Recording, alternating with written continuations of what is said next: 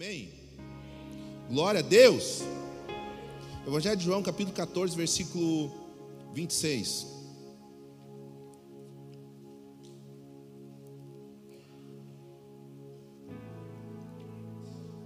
Mas o Consolador, o Espírito Santo, quem o Pai enviará em meu nome, ensinará a vocês todas as coisas e fará vocês lembrarem de tudo que eu disse. Até ali. Até ali tá bom.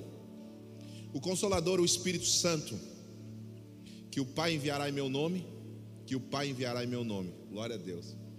Ele ensinará todas as coisas e vos fará lembrar de tudo que eu vos tenho dito. Existem dois tipos de pessoas: aquelas que querem saber o final das coisas e aquelas que querem participar das coisas enquanto elas chegam ao final delas.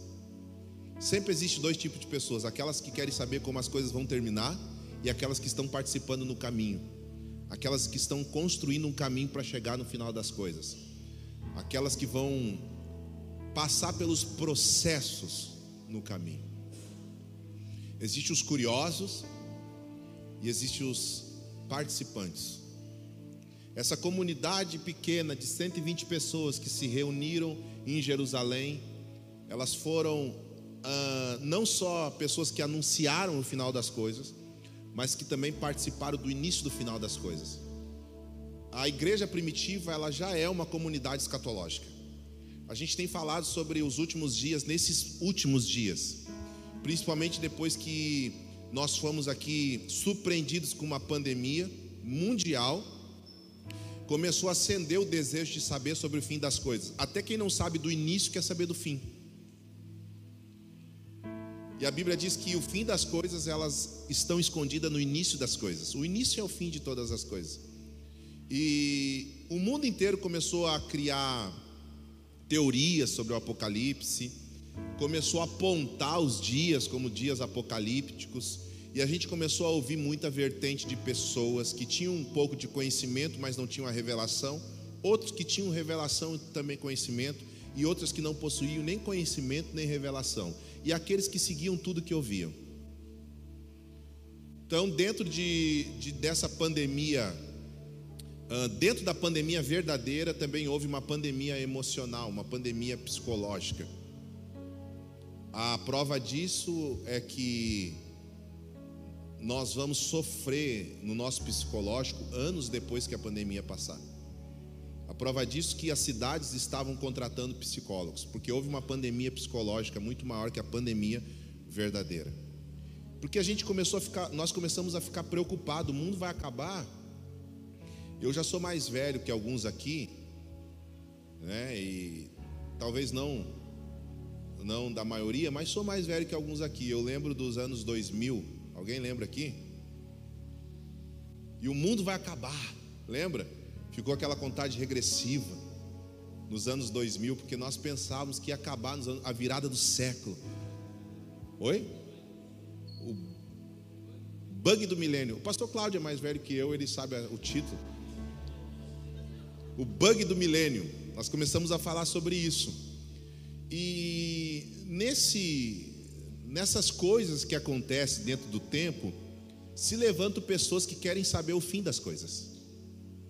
O que vai acontecer agora? Sabe aquelas pessoas que, estavam, que não estavam nem percebendo a, o mundo, as estações, o que Deus estava fazendo, que não estavam envolvidos em algo real, que só estavam vivendo.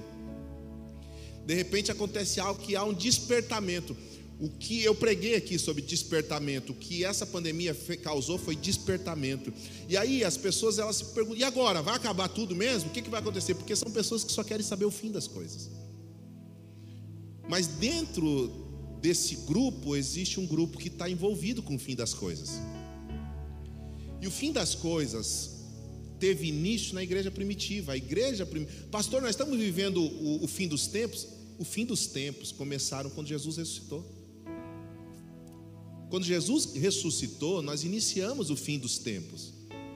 Então, a comunidade apostólica ou a igreja primitiva já era uma comunidade apostólica eles já estavam falando sobre os próximos dias. E por que, que é importante introduzir isso para que você entenda o que eu vou pregar? Porque a gente precisa ter uma mentalidade que pensa o futuro das coisas. A igreja, ela precisa se vestir para os próximos dias. A igreja precisa se vestir para aquilo que está acontecendo, não só para uma para uma época escatológica, mas para os próximos dias. Não só se preocupar, e agora, pastor? Eu preciso de algo de Deus, eu vim para a igreja para receber uma palavra. Só que a nossa preocupação sempre é dentro daquilo que nós estamos precisando, para o momento que estamos precisando. Quando na verdade a nossa preocupação deveria ser: eu preciso de uma palavra para aquilo que nós vamos viver, como que nós vamos nos preparar para aquilo que nós vamos viver. E o que o Espírito Santo veio fazer em Pentecostes, ele veio, ele veio introduzir os discípulos ao futuro da palavra profética.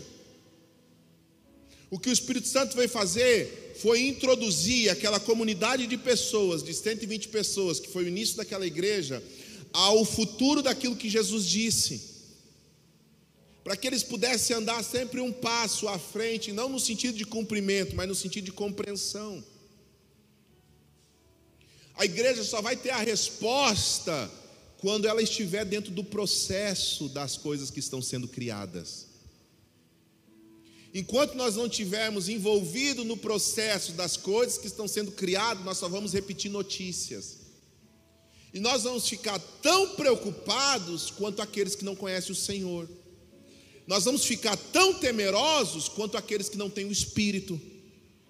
Então o Senhor tem, sempre está mobilizando um povo para andar à frente daquilo que Ele vai fazer. Por isso que a nossa fé ela tem um simbolismo de descanso. Por isso que a nossa fé conduz ao descanso, porque fé não é você acreditar que vai ter coisas. Fé é você se adequar àquilo que Deus está falando e andar naquilo que Deus está falando e se tornar o que Deus está falando.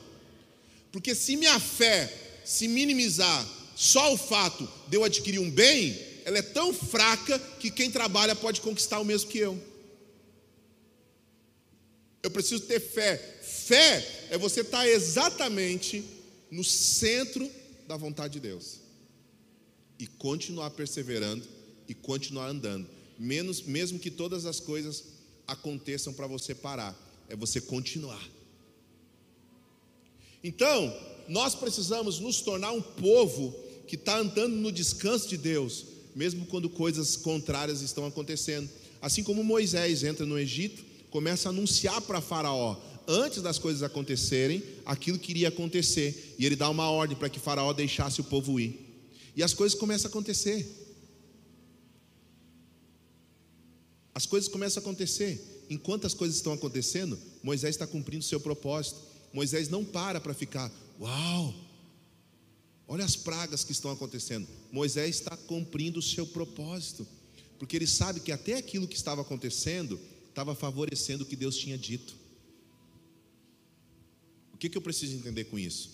Que até as coisas ruins que acontecem uh, em níveis mundiais, nacionais, locais, pessoais, são um agente de Deus para cooperar com aquilo que Deus está fazendo na minha vida. O que você precisa entender é que só reclama quem não entende propósito. Se você está reclamando da situação da tua vida é porque você ainda não entendeu o propósito de Deus dentro dela. Só murmura quem não entende propósito. Pastor, mas o senhor não sabe o que eu estou passando, isso não é bíblico. A palavra de Deus vai falar que todas as coisas cooperam para o bem daqueles que amam a Deus e andam segundo o seu. Tudo que acontece, não para todos, não para todos, na vida de quem ama a Deus e anda segundo o seu. Então, primeiro eu preciso entender. O que, que eu preciso entender? Não são as coisas que estão acontecendo. Eu preciso entender se eu estou dentro do propósito. Para de ficar lutando contra as coisas que estão acontecendo. Começa a se perceber cumprindo o propósito. Quando você entender que a tua vida está vivendo um propósito de Deus, você vai entender também que todas as coisas que estão acontecendo, essa palavra cooperam para o bem, é o mesmo significado de um servo de Deus, ou um empregado de Deus, ou um escravo de Deus, ou um agente de Deus, ou um funcionário de Deus. Então, para a igreja do propósito, a pandemia foi um funcionário de Deus. Você entende isso aqui? Para o povo escolhido, que sabe que está dentro do propósito, até o Covid foi um funcionário de Deus, foi um escravo de Deus, foi um servo de Deus. Então, quando você está dentro do propósito de Deus, você glorifica até no tempo ruim. Você adora até quando você está passando necessidade, você adora até quando você está passando provações e privações, porque você sabe que o teu Deus, ele não é Deus quando te abençoa e deixa de ser Deus quando você está passando um tempo ou um período que você não se considera abençoado. O teu Deus é um Deus de propósitos eternos. E um Deus de propósitos eternos trabalha para uma construção para quem está no caminho para chegar no final das coisas. Então, deixa eu dizer uma coisa: todo sofrimento que você passou nesses últimos dias são agentes de Deus para você passar pelo processo de chegar no final das coisas. Amém? Deus é um Deus de cumprimento. Deus ele não vai permitir que você ande no propósito sem cumprir ciclos, sem viver estações, sem participar do caminho. Você está participando daquilo que Deus está fazendo. Então nós estamos criando metas estamos envolvidos numa agenda de Deus para as nossas vidas. Amém? A palavra ensinará todas as coisas, ela diz assim: Ele vai te ensinar todas as coisas que têm relação àquilo que Ele está fazendo. Essa palavra, o Espírito nos ensinará todas as coisas, está querendo dizer que Ele vai nos ensinar tudo que eu preciso saber para aquilo que ele está fazendo, no momento que ele está fazendo. Ou seja, você não precisa saber de coisas desnecessárias, de coisas que te irão te distrair. Você precisa estar envolvido com aquilo que ele está fazendo e procurar saber aquilo que ele está fazendo. Você precisa envolver a tua vida e a tua casa com aquilo que Deus está falando. Você precisa estar envolvido com aquilo que está acontecendo. Nós, nós, nós aprendemos que para cada, cada idade existe uma série escolar. Em cada série escolar existe um tipo de ensino que vai me preparar para outro nível. E quando eu conseguir aprender dentro daquele nível, eu estou pronto para subir para outro nível. Ou seja, aquilo que está acontecendo numa série superior não cabe a mim saber, por quê? Porque eu preciso estar, eu preciso saber, eu preciso descobrir aquilo que eu estou vivendo no momento. Assim é na tua vida com Deus. Você precisa descobrir as coisas que estão participando no nível que você está vivendo. Quando você estiver pronto para subir de outro nível, o conhecimento aumenta, a revelação aumenta, o Senhor se revela de uma forma maior, e isso é níveis de unção para cumprimento de propósitos. Por isso que o Senhor vai falar para você ser fiel no pouco. Por isso, e esse ser fiel no pouco não significa só da, a, da tua contribuição, mas fala também de você ser fiel naquilo que você está recebendo, no nível que você está manifestando. É você ser fiel com a tua medida. É você, é você conseguir ver corretamente do lugar que você está. Nós falávamos aqui no Corandeu agora. Eu não tenho a revelação completa de Deus. Você não tem a revelação completa de Deus. Ninguém tem a revelação inteira de Deus, mas eu tenho uma parte daquilo que eu estou vendo. E quando eu sou fiel com a medida que eu estou vendo, eu consigo cooperar com o corpo de Cristo para ver o todo. Então você precisa é ser o que? Fiel com aquilo que você está recebendo, ter clareza com aquilo que você está vendo, e participar junto com outra pessoa que está vendo outra coisa porque nós estamos vendo o mesmo Cristo de lugares diferentes, todos estamos contribuindo para ver o todo. Amém? Então o que eu preciso fazer? Ser fiel com a minha medida. Eu preciso conseguir, eu preciso me movimentar e ter um ponto de vista claro. Ah, pastor, mas o que eu faço é tão pequeno que você não faz é pequeno. Só se só só só se torna pequeno o que você faz se você não faz por inteiro aquilo que você recebeu para fazer.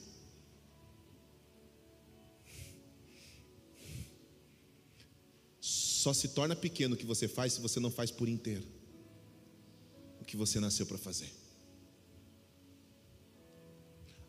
Nós estamos sendo ajuntados assim, juntados pelo Senhor dessa forma. Cada um recebeu uma parte. Eu preciso da parte que você recebeu. Você precisa da parte que eu recebi. Então nós vamos ter a imagem completa. É assim que a igreja vai ser desenvolvida. Eu não posso ficar perdendo tempo olhando para as outras coisas. Eu, sei, eu tenho que ser fiel àquilo que o Senhor está me revelando nesse tempo. aquilo que o Senhor está colocando dentro de você nesse tempo. E isso é fazer parte de um plano maior. Essa palavra então ensinará todas as coisas, é ensinar o que me é necessário para o tempo que eu estou vivendo. Então descubra o tempo que você está vivendo no Senhor e aprenda o que é necessário para esse tempo. Algumas coisas com o avanço do tempo não vão servir mais e você vai deixar porque você está entrando em outro tempo. Então, você precisa entender isso, que o Espírito Santo, ele vai te ensinar o que você precisa saber dentro dos tempos que você está vivendo, dentro de cada estação que você está vivendo. Porque o desafio de uma criança, quando engatinha, é aprender a andar. O desafio de uma criança que anda é aprender a andar de bicicleta. O desafio de uma criança que anda de bicicleta é tirar a rodinha e aprender a ter equilíbrio. E os desafios vão aumentando. E quanto maior aumenta o desafio, maior aumenta a capacidade de aprender e a habilidade de executar o que aprendeu. É assim que nós nos desenvolvemos como igreja. E é assim que o Senhor quer desenvolver a igreja na terra através de um crescimento sólido e maduro. Você vivenciando cada estação. Sabe qual é a pior coisa que acontece? é você apressar o que Deus está fazendo e ter que parar no meio do caminho e voltar para aprender de volta o que você não prestou atenção antes. Você não atentou para algo que você está vivendo agora.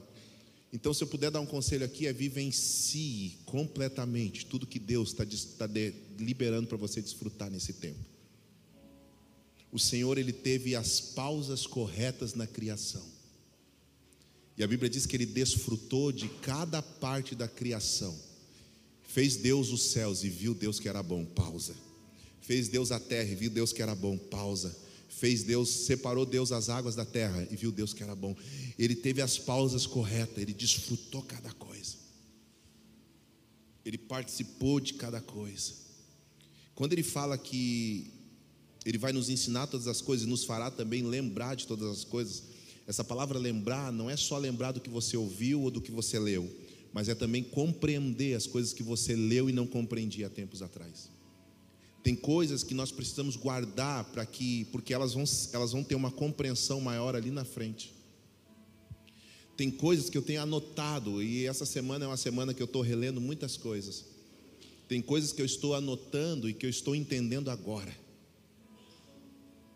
Então, quando essa palavra de Jesus é uma palavra de segurança para a igreja, porque Jesus estava partindo e Jesus disse assim: O Espírito Santo, o outro consolador, a quem o Pai enviará em meu nome, vos fará, vos ensinará todas as coisas e vos fará lembrar.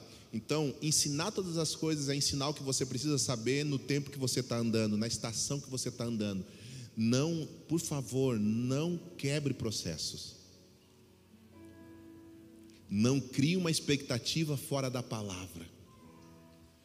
Da, um dos lugares mais incríveis para você viver processo de conhecimento é a escola sacerdócio real, a escola de Esther. Porque você vem aqui imaginando um todo e a escola é dividida em partes. Para cada semana é uma chave que é virada. E você, eu pensei que ia explodir agora, não vai explodir, meu irmão. Calma. Calma, não quebre processo. Tem muitos processos na tua vida que foram quebrados. A vida do ser humano, ela é feita em processos, propósitos e ciclos. Propósito é você cumprir aquilo que Deus deu para você cumprir, é você ter uma vida de cumprimento. Conheceu alguém, me apaixonei por alguém, pastor. Por quê? Propósito, casamento. Então vai até o casamento. Cumpre o princípio de cumprir o propósito até a aliança do casamento. Depois da aliança do casamento, vai para casa. Qual é o segundo propósito? Ter filhos. Cumpra o propósito. Processo. O que é processo? É o que você vive dentro do relacionamento até a aliança do casamento. Então, propósito é o que você cumpre, processo é o que você vive, e ciclo é o que você vence. Enquanto você está cumprindo os propósitos, você vai vencendo os ciclos. Os ciclos são o quê? São coisas que acontecem na tua vida que faz você andar em círculo. E você precisa vencer os ciclos para você sair daquela etapa. Por isso que ciclo é algo que repete na tua vida. É algo que repete em ano em ano, em, em, em, a cada sete anos, a cada dez anos. É algo que você que você é preso na mesma época do ano. Eu já falei isso aqui. Se você perguntar para qualquer psicólogo, tem pessoa que fica depressiva na mesma época do ano. Tem pessoa que tenta, que, que perde o emprego na mesma época do ano. Tem pessoa que se separa na mesma época do ano. Tem pessoa que fica com um tipo de doença na mesma época do ano, porque é um ciclo que ela tem que vencer. Então a vida do ser humano é feita de ciclos que nós precisamos vencer, de processos que nós precisamos viver e de propósitos que nós precisamos cumprir. Então entenda uma coisa: não, não entre num processo se você não está disposto a cumprir um propósito. Ah, pastor, conheci alguém, estou usando o relacionamento porque vai ter facilidade de você entender. Estou me relacionando com alguém, pastor. Vou começar a namorar. Você tem desejo de casar? Não, então não entre num relacionamento se você não quer cumprir um propósito. Todo processo que você entra precisa ter o alvo do cumprimento de um propósito. Não comece nada na tua vida que você não tenha consciência de terminar. Não faça nada. Por isso que a palavra de Deus diz que melhor é o fim das coisas do que no começo, porque no fim das coisas as coisas serão completas. Por isso que a Bíblia diz que um homem rico, um jovem rico, chegou até Jesus e disse: Bom mestre, o que é preciso para o homem herdar a vida eterna? E Jesus respondeu: Por que me chamas de bom, se não há um bom? senão o meu Pai que está no céu. Jesus era bom? Sim. Jesus tinha pecado? Não. Por que, que Jesus não admitiu que ele fosse chamado de bom? Porque bom na ótica de Deus é quem termina as coisas. Jesus não tinha terminado o seu propósito ainda, então ele não poderia ser chamado de bom. Um serviço só é bom quando ele é, quando ele é encerrado. Você só, você só recebe a bondade de algo quando você termina. Então eu preciso entender isso, que o Senhor está me ensinando no propósito e Ele está me fazendo aprender as coisas na necessidade que eu tenho para o tempo que eu estou vivendo. Agora, escute isso aqui: se eu estou adquirindo conhecimento da revelação de Deus e não estou e não estou transferindo isso para a minha, minha vida prática, esse conhecimento me será exigido e eu serei cobrado do que eu sei, porque eu não tornei isso prático na minha vida. Se vocês não tivessem me conhecido, vocês não teriam pecado, mas porque vocês me ouviram, vocês têm pecado agora. O que Jesus está dizendo é: tudo que você conhece de Deus precisa ser refletido na tua vida, como pai, como marido, como filho, como irmão, como patrão, como funcionário, como pastor, tudo. Então, melhor, se você não tiver disposição de viver, é não ouvir.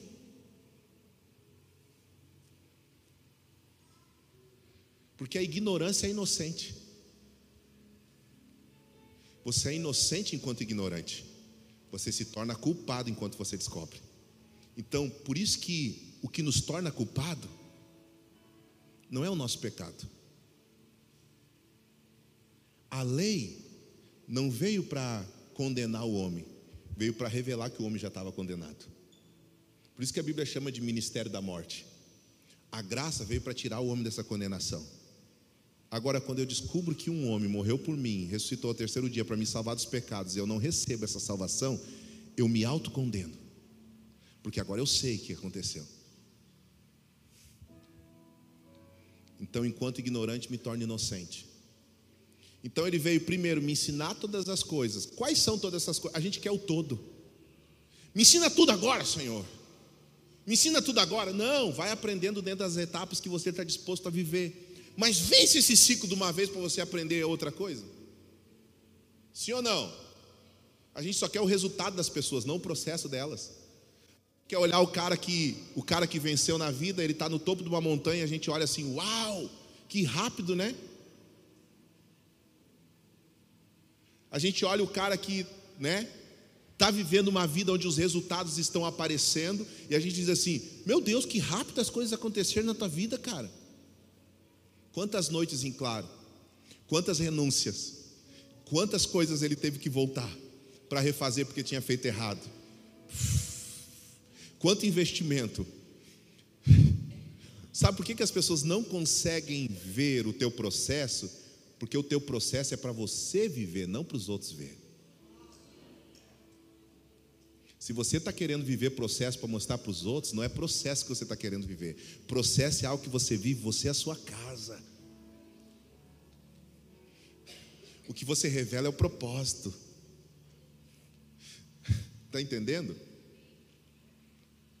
Quanto você aumenta por cumprimento de propósito, maior o Senhor revela. E vos fará lembrar, essa palavra lembrar é, vai fazer você compreender tudo, tudo que você leu. Não é só ter uma lembrança, não. Ah, eu lembrei daquele versículo, eu lembrei daquilo que o pastor falou, eu lembrei daquilo que eu ouvi o apóstolo ensinar. Não, mas é, é, é te trazer compreensão. E compreensão, além de entendimento, é habilidade. Então eu vou ter uma habilidade no tempo correto para executar aquilo que eu aprendi em outro tempo. O que Jesus está dizendo é: vocês me ouviram por, durante três anos e meio. Sim, Senhor. Vocês não entenderam a maioria das coisas que eu falei. Não entendemos, Senhor. Coisas que eu expliquei, que eu falei e pra, em parábolas para vocês eu ensinei, mas mesmo assim, muitas coisas vocês não entenderam. Não, Senhor. Mas vai chegar um tempo que vocês, além de compreender, vão ter habilidade para executar. Isso é fé, isso é andar em fé. Então, nós estamos andando porque nós não estamos descobrindo, nós não queremos saber o fim das coisas, nós estamos construindo o fim das coisas. Enquanto construímos o fim das coisas, o Espírito Santo vai nos ensinando o que fazer no caminho. Essa confiança que você precisa ter, que eu estou aprendendo o que eu tenho que fazer no caminho, por isso que eu nunca posso me desconectar de Deus, nunca posso achar que eu sei tudo. Eu preciso sempre ter um coração e humildade para descobrir que eu estou sempre pronto para ouvir. O Senhor está sempre me ensinando. O Senhor... Sabe por que, que o Senhor ensina no caminho e não te dá uma apostila? Por que, que o Senhor não te dá a apostila do reino de Deus? E assim, ó, aqui está tudo que você precisa saber. Porque se você aprender tudo num momento só, você deixa de depender dele. O que o Senhor mais ama, sabe o que o Senhor mais ama? É quando você diz assim: Senhor, eu não sei o que fazer. Para você, essa frase soa como desespero. E agora eu não sei o que fazer. Para o Senhor, irmãos, é um alívio tremendo. Porque diz assim: Uau, você não sabe o que fazer? Então vai correr para mim. Porque enquanto você sabe fazer, você não me busca. Mas quando eu te colocar numa encurralada e você dizer assim: Eu não sei o que fazer, corre para o secreto agora. Corre para o teu quarto, começa a me buscar do teu quarto e eu vou te revelar todas as coisas. Só que o que eu vou te falar agora não vai fazer você andar para a vida inteira, vai fazer você dar só o próximo passo. Deixa eu dizer uma coisa, irmãos. Elias, ele, ele comeu um pão que fez ele andar 40 dias, não fez ele andar a vida inteira. Ele andou só 40 dias e depois de 40 dias ele precisou de um outro recurso do Senhor para continuar andando. O Senhor não vai te dar por completo, o Senhor vai te dar em partes para você continuar dependendo dEle. Por isso que tem coisas que não estão acontecendo na tua vida, porque você acostumou a andar na tua independência. Você acostumou a andar que nem Adão. Senhor, eu não preciso de ti, estou comendo desse fruto e agora eu tenho todo o conhecimento. Você precisa entender que hoje é um dia de você parar tudo que você está parando e voltar para o lugar secreto para receber uma próxima instrução para um próximo tempo. Aleluia. Eu recebi duas palavras do meu pastor até hoje, proféticas. Eu ando, eu ando já nove anos debaixo de uma palavra apostólica, porque eu tenho um apóstolo que me dá cobertura, ou que me dá fundamento, não sei. Mas eu recebi duas palavras em profecia do apóstolo Luiz Hermínio: uma quando eu entrei a primeira vez no Mevan e outra agora. Fazem nove anos isso. Sabe o que eu estou dizendo para você? Que eu estou andando nove anos numa palavra só. O problema é que a gente quer palavra todo final de semana. A gente, a gente quer que Deus seja papagaio. Fala comigo, Deus, fala comigo. Irmãos, eu estou construindo nove anos uma palavra. Eu estou vivendo nove anos numa palavra. Eu estou edificando minha casa nove anos numa palavra. Eu estou experimentando de Deus nove anos por causa de uma palavra. Deus está cuidando da minha família nove anos por causa de uma palavra. Deus está sustentando minha casa nove anos por causa de uma palavra. Agora Deus me deu outra palavra, então eu preciso agora compreender essa palavra porque o movimento mudou. Então Deus vai falar a mesma coisa, te indicando outra coisa. Você precisa estar com os teus ouvidos atentos àquilo que Ele falou, cumprir o que Ele falou e ficar pronto para ouvir Ele falar de novo. E se você não sabe o que fazer nesses últimos dias, busca relembrar o que você ouviu. Talvez você ainda não entendeu o que você ouviu, porque quando você entendeu o que você ouviu, você sempre vai ter o que fazer.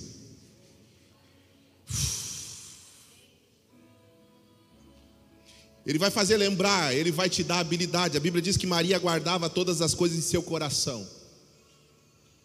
Jesus fazia uma coisa e Maria guardava todas as coisas em seu coração. Jesus fazia outra coisa e Maria guardava todas as coisas em seu coração. Ela estava esperando Jesus se manifestar para entender o que Jesus falava. O que tenho eu contigo, mulher? Eu estou na casa do meu pai. Leu o Evangelho de Mateus, Maria guardava todas. O que é guardar todas as coisas no coração? É você não deixar aquilo que você ouviu escapar da tua vida, mesmo que você não tenha entendido. Porque uma hora você vai entender. A palavra de Deus diz: Não entendes agora, mas entenderás depois. Pastor, não entendi nada do culto hoje. Então assista de novo, assista de novo, assista de novo, assista de novo, até que tudo guarde no seu coração. E caminhe. Eu estou com isso guardado no meu coração, Senhor. Quando isso se manifestar, uau, agora eu entendo. Agora todas as coisas me são claras. Outra coisa que está acontecendo aqui é que agora eles não precisavam mais de um intermediador entre Deus e os homens, no sentido de relacionamento não no sentido de pastoreio. Deus sempre vai querer que você coloque a tua vida sob os cuidados de alguém. Você não é livre de outra pessoa. Você não é livre de outra pessoa, mas o que Deus está falando aqui, o que Jesus está falando aqui, é que eles não precisavam mais de um sumo sacerdote que entrasse no, no, no Santo dos Santos e oferecesse um sacrifício e voltasse. Eu orei por você a Deus. O que ele está dizendo aqui é que a cortina do véu que existia no tempo foi rasgada de cima a baixo e agora você poderia ter uma vida de relacionamento com Deus, pessoal, íntima e exclusiva. O que ele está falando aqui é que existem direções que o Senhor vai dar por intermédio do Espírito Santo a você, que são direções que você vai receber enquanto estiver com Ele. Existe uma disposição, isso aqui é muito tremendo, irmãos. O próprio Deus desce dos céus por intermédio do seu filho, o seu filho sobe aos céus, ele nos deixa o seu espírito, e agora ele está dizendo: Eu quero me relacionar com você. A pessoa mais importante de toda a terra, de todos os céus, de tudo que há que foi criado, quer ter um relacionamento com você dentro de um quarto.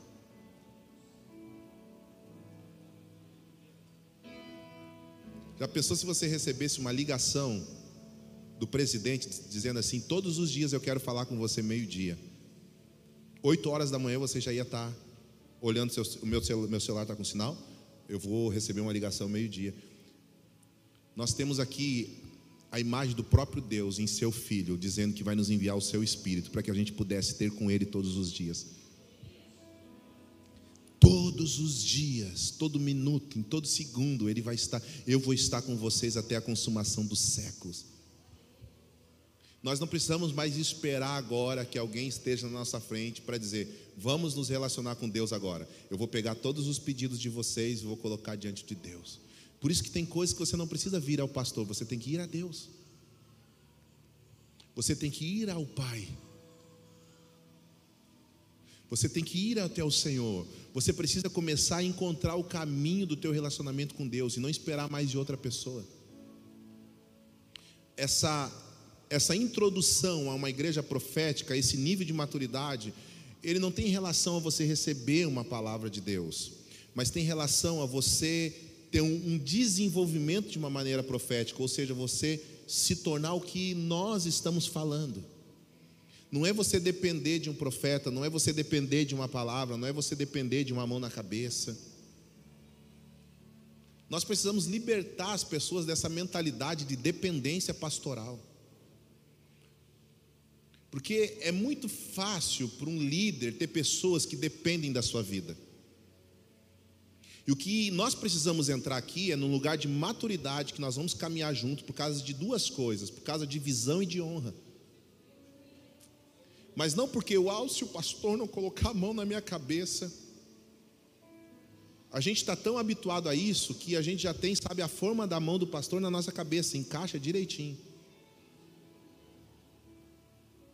Eu acredito em transferência de unção, eu acredito em posição de mãos, eu acredito que se alguém me der uma palavra, Deus vai cumprir, alguém que eu respeito e honro, eu acredito em tudo isso, mas eu não vivo por causa disso. Essa essa libertação de pessoas eu já recebi. É uma coisa assim que que não vai causar um crescimento na gente. A igreja não cresce enquanto ela estiver condicionada a um homem. A igreja cresce quando ela estiver condicionada a uma visão. Você está entendendo isso? Nós vamos avançar quando a visão for completa e todo mundo estiver trabalhando para a manifestação da visão. O apóstolo Paulo falou: fui fiel à visão celestial. Você viu o apóstolo Luciano pregar aqui? A igreja de Corinto estava repartida. Uns diziam, eu sou de Paulo, outros diziam, eu sou de Apolo, outros diziam, eu sou de Cefa. Ou seja, ainda havia um domínio na mentalidade das pessoas de pertencer a outra pessoa. Aquela igreja ainda estava com o coração de pertencer a outras pessoas, e Paulo falou, e aí que o apóstolo Paulo falou? Não importa se Apolo plantou, se Cefas regou, quem dá o crescimento é Deus. Ou seja, o que o apóstolo Paulo está falando, que você só vai crescer quando você tiver o entendimento de que Deus está fazendo você crescer. Não é um homem, não é a voz de um homem, não é a mão de um homem, não é o casaco de um homem, não é o Ah, mas não, é você receber uma palavra que vai ser, que vai comunicar com aquilo que o céu está colocando dentro de você, e você andar debaixo de uma visão. Paulo disse: Eu fui fiel à visão celestial. Pastor, mas eu não estou vendo a mesma coisa que você, então não ande comigo.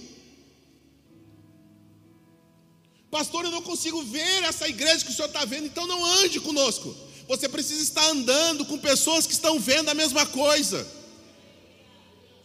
Ajuntamento de propósito, para mim congregar é isso. Ah, mas eu vou mudar, eu vou mudar, pastor. Eu, eu, eu, tô, eu quero receber para mudar o lugar. Não, você não muda uma estrutura, você muda pessoas. E o problema é que você muda pessoas que elas vão te seguir. Então eu acredito que congregar é estar junto no mesmo propósito, estar junto no, meu, no mesmo propósito é estar vendo a mesma coisa. E a comunicação daquilo que nós estamos vendo vai criar um vai criar um plano, vai criar uma agenda, vai criar uma estratégia. Quando nós falamos, o que você está vendo, pastor Cláudio? Eu estou vendo isso. Pois é, mas eu estou vendo isso. E quando nós falamos acerca do que estamos vendo, vamos criar uma estratégia para manifestar e tornar público aquilo que estamos vendo. Se você não consegue ver a mesma coisa, poderão andar juntos?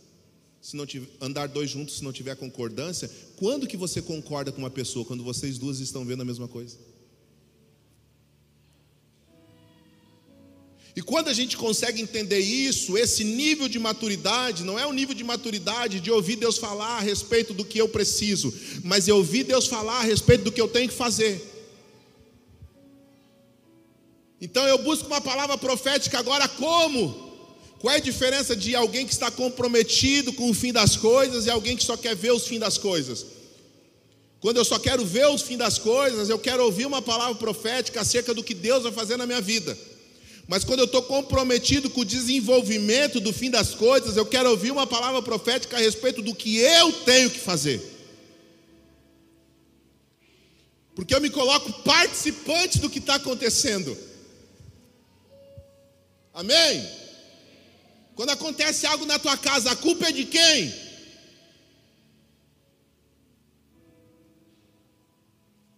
De quem é a culpa? Se você é daquele que bota a culpa só em um, você não entende nada. Você é o homem, você só bota na mulher, você não educa teus filhos direito, você não faz isso, você não faz isso, você não entendeu nada de sacerdócio, porque sacerdote é quem assume a culpa. Se você é aquela mulher que olha para o marido, mas você não faz nada, você não presta, você não isso, você não aquilo, você não entendeu nada de ser uma mulher cheia do Espírito Santo, porque uma mulher cheia do Espírito Santo é aquela que intercede. É aquela que olha para o marido e diz assim: Mas você é um homem de Deus, você é um homem sábio, você é um homem manso, você, você é pacificador, você governa a nossa casa, mesmo que o cara seja atrapalhado, não governe nada, mas você é uma intercessora. Você não está na frente de Deus dizendo que Ele não é, você está dizendo que você crê. Quando vocês dois têm essa mentalidade, a culpa sempre é dos dois. Porque o negócio de botar a culpa, quando você fica brigando dentro de casa, botando a culpa um no outro, não tem arrependimento. Mas quando os dois assumem a culpa, os dois vão se arrepender. Irmãos, deixa eu dizer uma coisa: quando um casal se arrepende diante de Deus, o Senhor desce dentro da casa. Porque o Senhor não rejeita um coração contrito e quebrantado. Aleluia! Um coração contrito e quebrantado não desprezará o Senhor. Então para de ficar olhando a tua esposa e colocando um alvo nas costas dela e atirando nela por todas as coisas erradas que acontecem na tua casa e vice-versa. Dão as mãos e assuma a culpa. Porque quando vocês casaram, vocês se tornaram uma só carne. Está do lado do cônjuge aí, então diga assim: a culpa é nossa. Diga, não diga para ele de novo, a culpa é nossa. Está entendendo?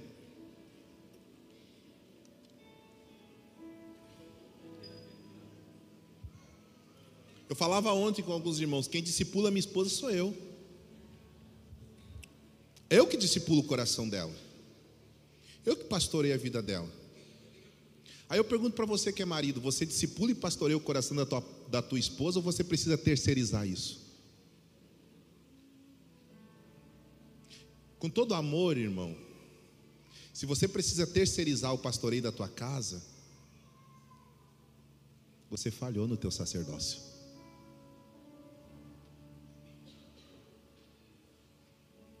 Se você é daquele que olha dentro de casa assim, eu vou falar com o pastor. O Espírito Santo já rasgou, Jesus já rasgou o véu, o acesso entre os santos dos santos está aberto. Você não precisa falar com o pastor, você precisa entrar no teu quarto, porque o Espírito Santo está lá e ele te ensinará todas as coisas. Pastor, isso está me ferindo, então te arrependa. Hoje é noite de você entrar em casa como governo da tua casa. A mulher, o homem é a cabeça da mulher. Sim ou não? Dá um aleluia aí, homem. Meu Deus do céu. Essa geração Nutella está influenciando. Eu vou perguntar só para os homens raiz: o homem é o cabeça da mulher? Você está fugindo da responsabilidade, né? O homem é a cabeça da mulher? Quando Cristo for cabeça do homem.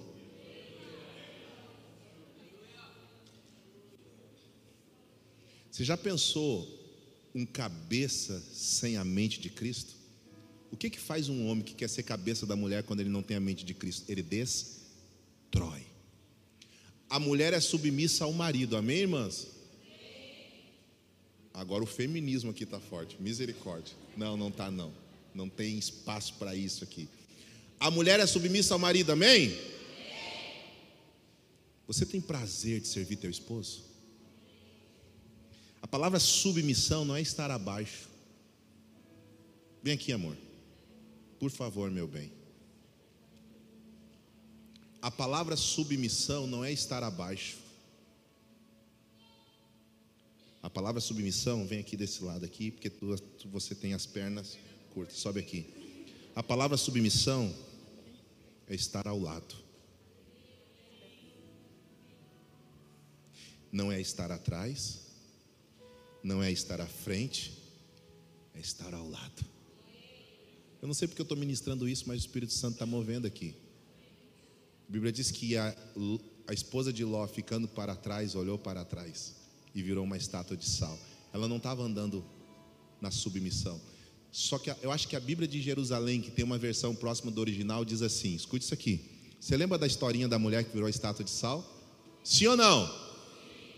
Só que o original diz assim: e Ló, deixando a sua mulher para trás ela olhou para trás e virou uma estátua de sal.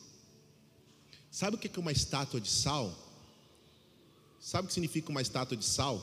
Salinas. Salinas é o primeiro sal que é tirado do mar. Esse sal que é tirado do mar forma montanhas de estátua de sal na praia. Então vem alguém, pega essa salina e leva para um processo até se tornar tipos de sal que nós usamos. Existem alguns tipos de sal que nós usamos que Jesus fala. O sal que não serve é usado no chão na época, porque o chão era sempre úmido, para os sacerdotes passar e pisar. Depois vem o sal que tempera, depois vem o sal que o gaúcho gosta, que é o mais grosso, que tempera a carne para o churrasco. O sal mais grosso não passou por uma etapa do processo para se tornar refinado. Então, escute isso aqui: a esposa de Ló, ela vira uma estátua de sal, significa o quê? Uma mulher sem propósito. Uma mulher que não cumpre propósito, não tem propósito, por isso que vai ficar aqui. Por que, que a esposa de, de, de Ló não teve propósito? Porque o seu marido deixou ela para trás.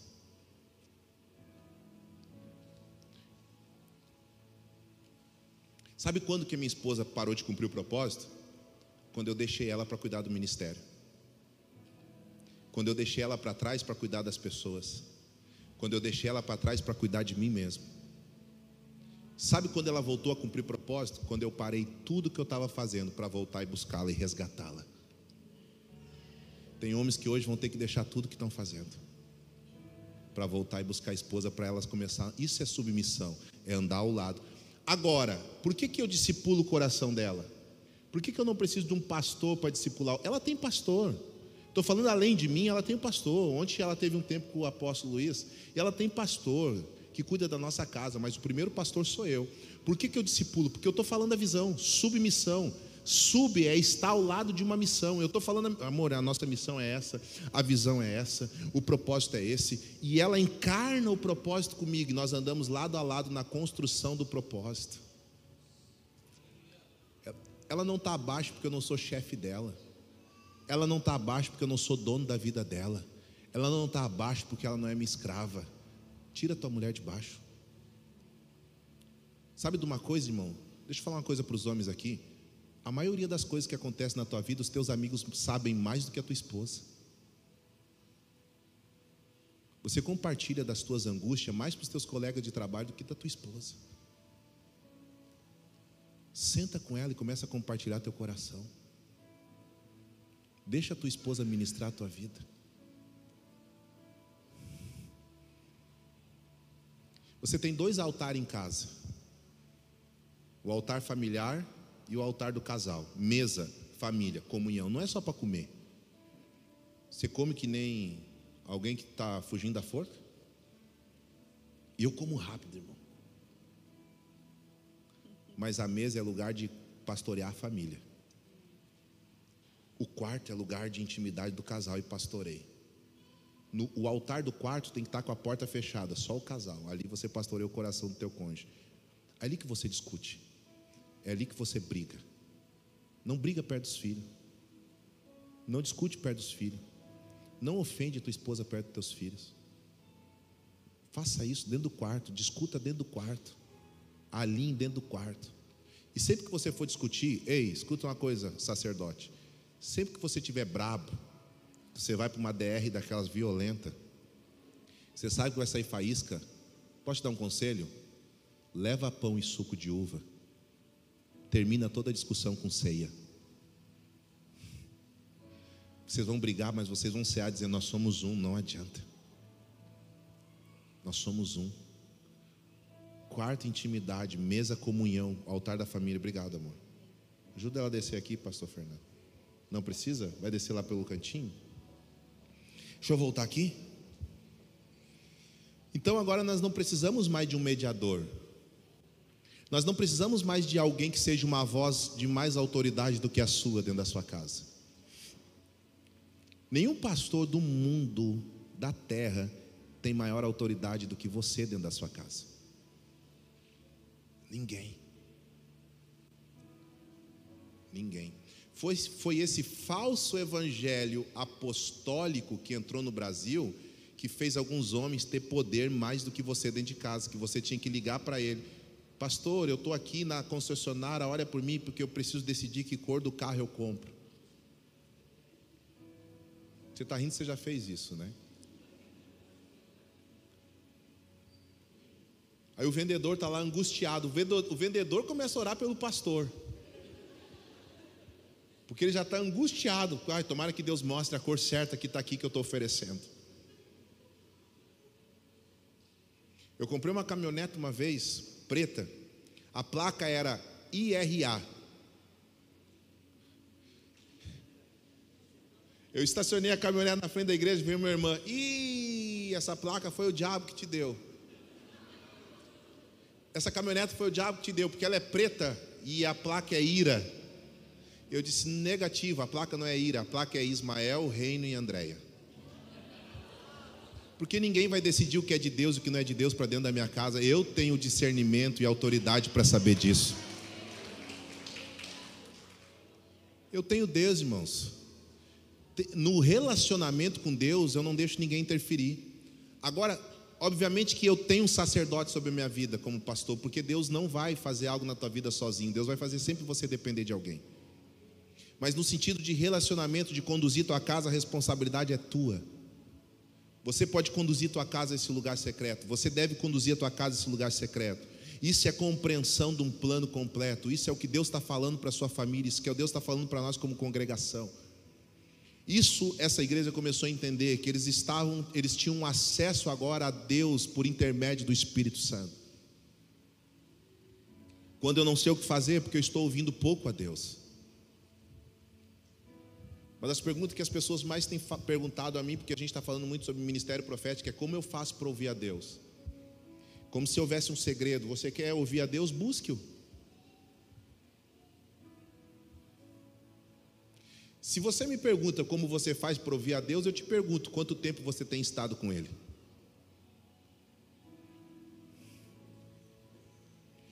Pastor, eu tenho estado com Deus pouco tempo, não é suficiente para ouvi-lo, fique mais. Porque se ele diz que é meu pai, um pai fala com o seu filho. Então você precisa desconstruir de toda a religiosidade para entrar no lugar de filho, não como um evangélico. Entra como filho.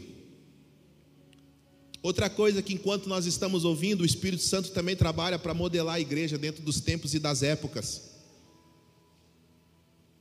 Nós precisamos entender o movimento de Deus e o, que nós estamos olhando enquanto Deus está se movendo, o que nós devemos fazer. Então nós precisamos ter essa compreensão. Vem aqui, Pastor Fernando. Fiz algo ali no Corandeu muito interessante, eu quero fazer aqui. Vem aqui, por favor, vem aqui em cima. Eu quero poder tentar explicar um pouco daquilo que nós estamos ensinando essa noite. Vem aqui, Pastor Cláudio, por favor. Vem aqui Lipe, por favor. Pastor Everaldo, vem aqui um pouquinho. Vem aqui, Wesley, por favor. Vem aqui, pastor. Fica ali, pastor Fernando. Bem no centro ali. Vamos, vamos pensar que pastor Fernando aqui é Cristo. Ok? Fica aqui. Vem aqui, Wesley. Fica aqui. Onde estou? Fica aqui, pastor Cláudio. Fique daquele lado, pastor Everaldo. E fique na frente aqui, Lipe. Fica aqui. Todos nós estamos. Lembra que eu falei o Lipe não tem todo, ele tem só uma parte. O pastor Everaldo não tem todo, ele tem só uma parte, fica aqui. O Wes não tem todo, ele tem só uma parte, assim o pastor Cláudio não tem todo. Nós todos estamos olhando para Cristo como igreja. É assim que funciona, a igreja funciona desse jeito. Nós todos estamos olhando para Cristo, mas nós, nós todos estamos vendo todo, enquanto cada um está vendo uma parte eu preciso respeitar a medida dele, porque eu preciso da parte que ele carrega. É isso que o Espírito Santo fez naquela comunidade apostólica. Eu preciso da parte que ele carrega. E quando nós nos comunicamos, nós começamos a andar em unidade, porque ele está vendo algo diferente do que eu estou vendo, mas nós estamos vendo a mesma coisa. Essa é a multiforme graça de Cristo, não é a uniforme graça de Cristo. Sabe o que a igreja quis fazer? Ela quis fazer com que todos vissem a mesma coisa, só que quando todos veem a mesma coisa, todos só têm uma parte. Mas quando eu respeito essa diferença aqui, eu respeito o que ele está vendo. Porque se ele começar a falar o que ele está vendo de Cristo, ele vai falar algo diferente do que eu estou vendo. Porque ele está vendo o lado de Cristo, eu estou vendo a frente, o Wesley está vendo atrás de Cristo. Mas aquilo que nós estamos vendo no todo, enquanto nós comunicamos, dá uma imagem real. E quando nós temos uma imagem real, nós sabemos o que temos que fazer. Mas o que acontece na transição do tempo? Em cada tempo, em cada época, Cristo se move. E o Espírito Santo faz o que? O Espírito Santo faz com que a igreja se mova também, para que a igreja possa continuar olhando, não o perca de vista. Sabe qual é o problema aqui? Quando nós nos fundamentamos na nossa estratégia e na nossa doutrina, nós insistimos ficar com, a, com, com, com o nosso programa com a nossa programação. Não, mas a gente aprendeu assim, vai ser assim, nós não vamos fazer de outro jeito. Quando a gente insiste ficar na nossa programação, na nossa regra, na nossa doutrina humana, Cristo se move, nós perdemos Cristo de vista, mas continuamos pregando como estivéssemos vendo. O que, que o Espírito Santo faz? Fica ali, Cristo. O Espírito Santo faz com que a gente se vista para cada estação. Sabe o que acontece aqui? Jesus está falando para os fariseus: eu não posso fazer na vida de vocês o que eu quero fazer. Por quê? Porque não se põe vinho, vinho novo em odre velho.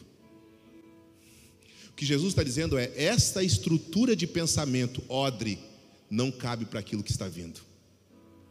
Vocês precisam mudar a mentalidade para entender o que eu estou fazendo. E como é que você muda a mentalidade? O que você está vendo. É o que você vê que define o que você pensa. Por isso que a fé é uma visão no espírito que muda a tua mentalidade por completo. Então Cristo vai se mover, mas nós não. Nós, o que, que o senhor está vendo agora, Everaldo? Continua vendo isso? Uau, eu também estou vendo. Se mova. Agora, a gente, vai, a gente continua se comunicando, a gente continua interagindo como igreja, enquanto o centro é o Cristo. Sabe outro problema que acontece quando a gente tira Cristo do centro e coloca o homem? Evangelho egocêntrico ao invés do evangelho cristocêntrico. Agora, nós só estamos vendo o homem. Aí a gente busca, a gente busca se tornar igreja de que forma? Usando Cristo para saciar a necessidade do homem. Aqui eu não estou vendo mais Cristo, aqui eu estou vendo o reflexo da minha própria necessidade. Então, como igreja, eu canto para o homem, eu prego para o homem, eu oro para o homem, eu faço campanha para o homem, eu faço programação para o homem, eu faço congresso para o homem. Minhas canções aqui, pare de sofrer, chega de chorar, sabor de mel. Não, você não é tudo isso. Aqui tem um altar para o homem, onde o homem senta, onde o homem é reverenciado, onde o homem é adorado. Aí a minha pregação é assim: eu preciso pregar algo hoje para atrair as pessoas. Cristo está se e Cristo continua se movendo. De repente, no meio do caminho, o Wesley vai perceber que o que está aqui no centro não é Cristo, é o homem, e ele vai se mover também. E quando ele se mover, eu vou continuar, mas onde é que está o Wesley? Ele faz parte comigo na visão. E ele vai começar a proclamar: Olipe, você está vendo errado, cara, se mova. E ele vai se mover. E o pastor Everaldo vai se mover também. E o pastor Cláudio vai, e nós vamos voltar a ver Cristo. Só que sabe como nós vamos ver por completo? Quando cada um começar a respeitar a medida do outro. Eu preciso, eu preciso começar a ouvir o Cristo que o Ronei está vendo. Por isso que é um corpo. Obrigado. Por isso que é um corpo. Pode aplaudir.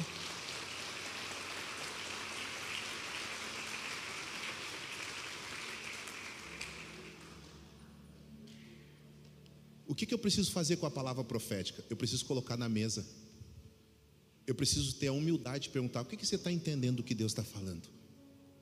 Pastor Rafa, o que, que você está entendendo do que Deus está falando? O que, que você está compreendendo do que Deus está falando? Irmãos, Deus está nos desenvolvendo para ter maturidade para avançar no propósito. Só que quando que eu descubro que o meu evangelho não é cristocêntrico e é egocêntrico? Quando eu venho aqui e faço do meu Deus o meu ventre. Quando eu venho aqui e faço da minha necessidade maior do que o que Deus quer fazer. Quando na minha, eu posso estar pregando o evangelho cristocêntrico, que você está vivendo um evangelho egocêntrico, quando você não consegue adorar porque você está cheio de problema. Quando você não consegue receber o que Deus está falando, porque você está preocupado com a oração final, onde alguém vai pôr a mão na tua cabeça e você vai sentir chu, ai, recebi a bênção. Você se torna uma pessoa egocêntrica e não entende que Deus é sobre tudo e todos. Ele é o Deus do universo. Quando você consegue entender que, independente de como você está vivendo, você vai levantar suas mãos e vai adorar. Senhor, ah, eu estou cansado, eu estou angustiado, hoje o dia foi terrível, mas eu estou diante da presença do único e verdadeiro Deus, Criador dos céus e Criador da terra. Nenhum problema, nenhuma enfermidade, nenhuma dificuldade vai tirar a minha adoração dos meus lábios. Eu vou te adorar. No meio desse ambiente você vai entender o propósito. Você, uau, o que aconteceu faz parte do propósito. E você vai parar de reclamar e vai começar a glorificar a Deus, porque você vai entender que todas as coisas cooperarão para o propósito, para a vida daqueles que amam a Deus e andam segundo o seu propósito. E você vai falar como Paulo: o que nos separará do amor de Deus? É a nudez? É a fome? É o frio? Nada nos separará do amor de Deus. Nem a altura nem a profundidade, nem o comprimento, nem a largura. É o discernimento de você entender qual a estação que você está vivendo. A igreja precisa entender qual a estação está vivendo. Porque talvez a gente está cantando canções de intimidade e a estação é para cantar canções de guerra. Talvez a gente está fazendo, está liberando palavra de prosperidade e a estação é para liberar palavra de você guardar recurso. Já pensou se José não tivesse entendido a estação quando ele sonhou? A estação não é de gastar, a estação é de guardar. Ei, na maioria das vezes, a necessidade aparece quando você não discerne a estação. Se você discernir a estação, você vai conseguir se mover em cada momento. Qual é a estação que você está vivendo? Qual é a época da sua vida que você está vivendo? Por isso que Salomão vai falar sobre o, o, o, capítulo que tem referência ao tempo, que na verdade não é o tempo que é importante, mas é a administração dentro dele. Ele fala sobre os tempos que acontecerão. A gente luta muito contra o tempo. Pastor, eu, esse, vamos orar para esse tempo passar? Não, não, não, não. O tempo vai vir. Tempo de cantar, tempo de chorar, tempo de abraçar, tempo de deixar de abraçar, tempo de sorrir, tempo de luto, tempo de festa, tempo de celebração. Ele está falando sobre uma sequência de tempos que você vai viver. Então, importante não é você lutar contra o tempo, mas é você ter uma administração pessoal dentro de cada tempo. Se é tempo de chorar, chora. Se é tempo de ficar de luto, fica de luto. Se é tempo de celebrar, celebre. Se é tempo de reunir, reúna. Se é tempo de ficar só, fique só. Porque quanto mais você estiver alinhado com o tempo de Deus na tua vida, mais você vai desfrutar de cada tempo. Porque até no tempo de luto tem desfrute. Até no tempo de deixar de abraçar você aprende. Até no tempo da dor você vive. Há tempo de nascer, tempo de plantar, tempo de colher. O problema é que a gente está plantando quando deveria colher e está colhendo quando deveria plantar. Então, o que o Senhor vai fazer, escute isso aqui: o que o Senhor vai fazer para cumprir o propósito na igreja, antes é alinhar ela ao tempo. Você precisa estar alinhado ao tempo correto para viver o propósito correto. Você precisa estar andando dentro de cada estação, vestido para cada estação. Eu falava com a pastora agora. A gente começa a ter, é uma época que a gente tem dificuldade para se vestir, não é? Sim ou não? Porque a gente não sabe se está frio, se está quente. A gente não quer, a gente não quer passar frio, mas a gente também não quer passar calor. Então a gente fica angustiado. Eu boto o quê? Boto isso. Por quê? Porque a gente está entrando numa nova estação. Mas a estação já começou, sim, ela já começou, mas você está sentindo ela agora. A palavra profética anuncia algo que se iniciou, mas enquanto você entra, você vai sentindo isso. Então você já começa a fazer o quê? Você já tira a roupa de inverno, coloca na frente, pega a roupa de verão e coloca atrás. É assim ou não é na tua casa? Porque lá na minha é. E aí você começa a pensar, eu visto o que agora? Eu não sei ainda se eu sinto frio, eu não sei se eu vou estar calor. Esse tempo, meu Deus. Aí você diz esse tempo, por quê? Porque você está se preparando para o tempo. Na tua vida com Deus é a mesma coisa, você precisa ter uma roupa certa para cada estação. Mas a roupa, ela não é só estética. A gente fala sobre, a gente ouve muito sobre a estação, né? O profeta define a roupa, mas escute uma coisa, não é só estética. A igreja não se veste só de forma estética, a igreja se veste de forma protetiva. Tira essa roupa de frio, moleque, porque senão você vai pegar resfriado. Então não é só estético, é proteção. Quando nós vamos entrando, existe uma palavra protetiva para cada estação. Você não precisa sofrer se você estiver ouvindo o Espírito Santo. Teu casamento não precisa sofrer se você estiver ouvindo o Espírito Santo. Qual é o conselho de Paulo ao Timóteo? As mais novas ouçam as mais velhas. Qual é o plano de Satanás? O plano de Satanás é afastar as gerações.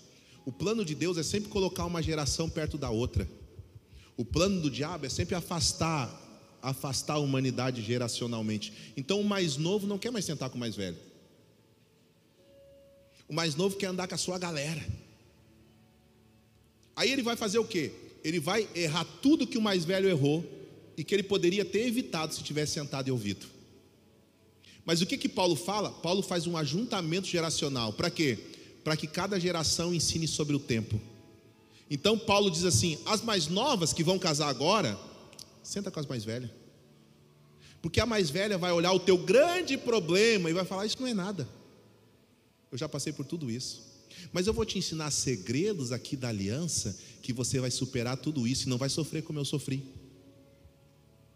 O mais, no, o mais novo que está começando tem que sentar com aquele que já andou.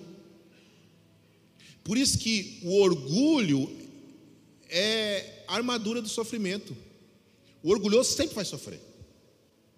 O orgulhoso sempre vai sofrer, irmãos. E ele só vai deixar de ser orgulhoso quando ele cansar de sofrer. Porque é o orgulho que faz você não ouvir. O orgulho é contrário da humildade. O humilde está sempre disposto a ouvir. Deixa eu dizer um princípio de paternidade para você aqui. Escute isso aqui. Um princípio de paternidade. O princípio de todo pai alinhado é tornar o filho melhor que ele. Todo pai deseja que o seu filho seja melhor, sim ou não? Agora tem um princípio de paternidade: nenhum filho vai ser maior que o pai. Você pegou aí? Todo filho vai ser melhor que o pai. Porque ele vai ter mais ferramentas para poder produzir com mais intensidade, profundidade e sabedoria do que o seu pai. Mas nenhum filho vai ser melhor. Porque o pai vai ter andado mais. Sempre. Sempre. Então, por mais que o teu pai tem um nível de escolaridade muito melhor que a tua, muito menor que o teu, senta e ouça.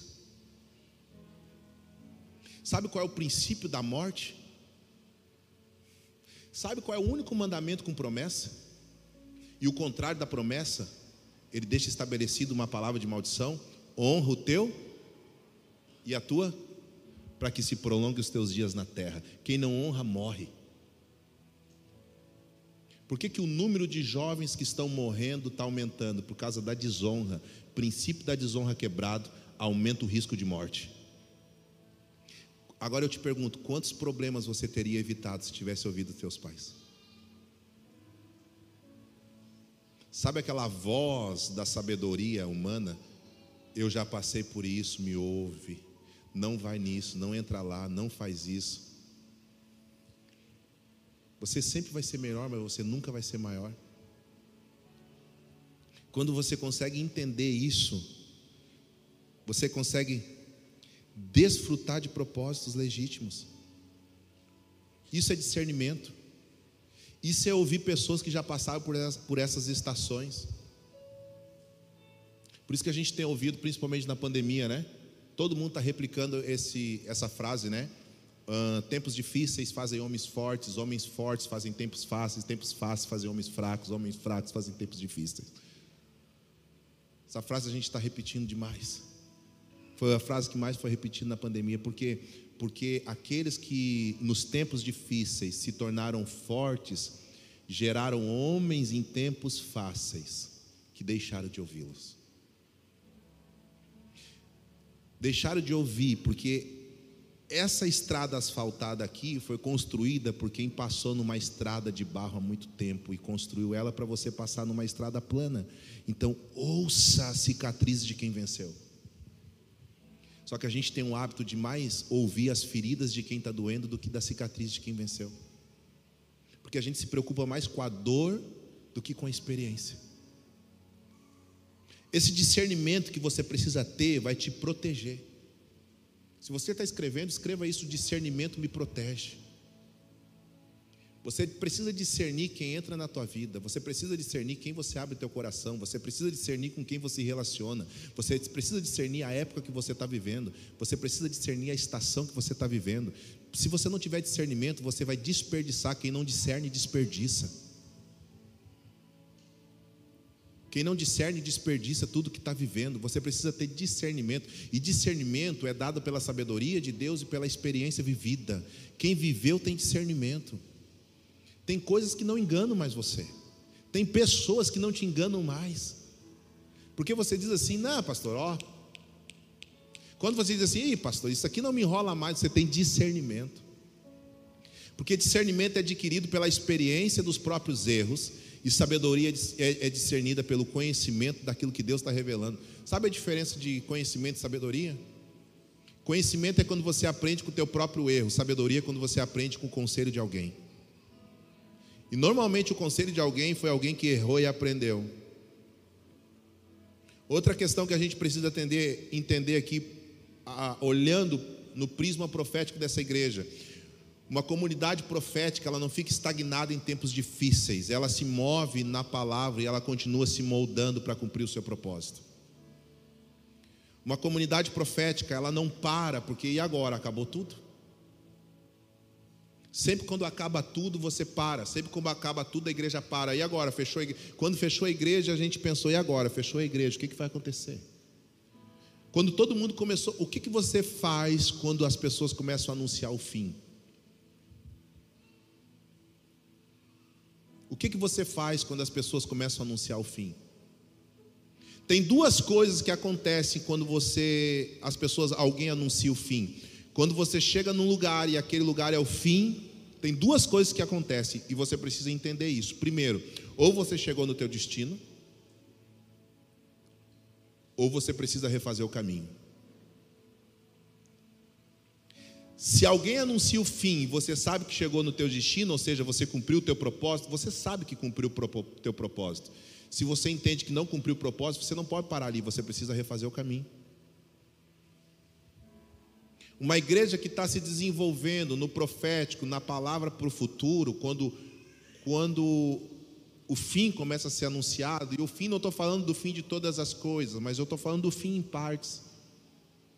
O fim de algumas coisas, algum tempo de incerteza, um tempo que a gente não sabe o que vai fazer, a gente continua sendo moldado, a gente continua avançando na palavra que a gente recebeu.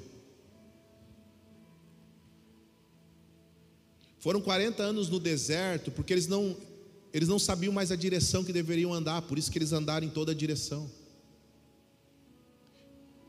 Eles não continuaram andando na palavra, eles continuaram andando naquilo que estava acontecendo, ou seja, uma circunstância, uma circunstância está me moldando. Um problema está me moldando. Alguém disse assim na pandemia, eu não sei porque eu estou falando da pandemia tanto hoje. Mas enfim, alguém disse assim na pandemia: uh, Deus está usando a pandemia para despertar a igreja. Eu não acredito nisso. Porque Deus sempre vai precisar de um desastre, de um caos para despertar a igreja. O despertamento foi um despertamento de consciência, não um despertamento de busca. Porque, escute isso aqui: aquelas pessoas que procuraram você para buscar Deus na pandemia não estão mais procurando você. Porque as mesmas pessoas que procuram a Deus por causa de um desastre são as mesmas pessoas que param de procurar a Deus quando as coisas estão boas. Quem vai convencer o homem não é a pandemia. Quem vai convencer o homem não é o desastre, não é o caos. A Bíblia diz que o Espírito Santo vai convencer o homem. É o Espírito Santo que vai convencer o homem. Então você pode até ser lançado para dentro por causa de um caos, mas quando está dentro, tem que descobrir o propósito, porque quando parar o caos, você vai sair. Você pode até vir, eu vim por causa de um problema, mas agora que você veio por causa de um problema, descobrir um Deus que é maior do que o teu problema, ou descobrir um Deus que é Senhor de todas as coisas. Porque se você descobrir um Deus que só resolve problemas, você vai deixar de buscar esse Deus quando o teu problema estiver resolvido. Mas quando você descobrir um Deus que é Senhor sobre você, quando o problema estiver resolvido, ele ainda vai ser Senhor. Ele vai continuar sendo o teu Deus, ele vai continuar sendo aquele que, aquele que governa a sua vida. Não, pastor, agora tudo está resolvido. Está resolvido e agora? E quando tudo estiver resolvido, e agora? Por isso que você não conhece um homem, Você conhece o homem quando tudo está bom. Por isso que o problema, ah, por isso que as maiores crises acontecem no sucesso. Por isso que as pessoas elas caem quando elas estão no sucesso. Porque enquanto você está buscando, você está obstinado. Quando você tem um caminho, você está obstinado. Mas daí, quando as coisas ficam tudo do jeito que você planejou, quando as coisas ficarem do jeito que você planejou, o que você vai fazer? O que você vai fazer quando a visão estiver completa? Porque o fim das coisas simboliza de, traz simbologia de uma visão completa. Aí a gente pensa assim: e o que vai acontecer quando tudo estiver do jeito que eu sonhei? Tudo que eu busquei, Deus me der. Se Deus te der tudo que você pediu para Ele hoje, o que você vai fazer? Pensa comigo agora, por favor. Se Deus te entregar hoje, essa noite, tudo que você busque, tudo que você já pediu para Ele, o que, que você vai fazer amanhã? Se você não busca Deus por relacionamento, você vai parar de buscar Deus quando Ele te der te abençoar.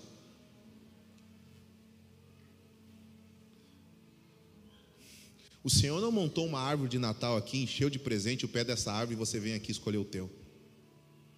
Igreja não é isso.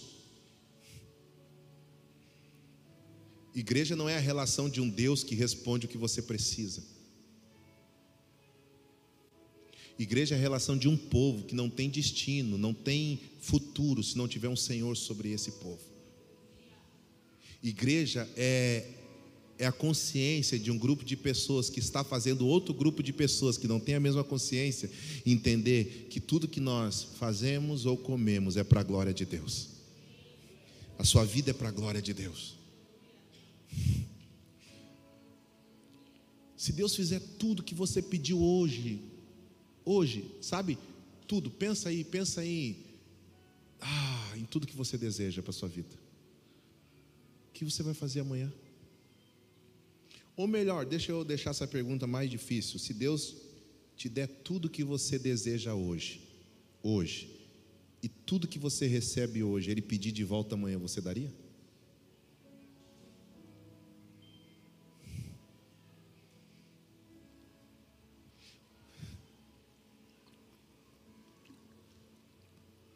A fé, ela não é reconhecida pelo que você recebe de Deus. Orei, pastor, e recebi de Deus. Olha quanta fé eu tenho. Você não ganha fé porque você recebeu algo de Deus. Você ganha fé quando você entrega. Abraão não é o pai da fé porque ele recebeu promessa. Abraão é o pai da fé porque ele ofereceu o único filho a quem ele amava. Você entendeu? Teu nível de autoridade em Deus não tem relação o quanto você recebe de Deus, mas é o quanto você está disposto a devolver para Ele. Servir a Deus, irmãos, tem mais relação a entregar do que receber.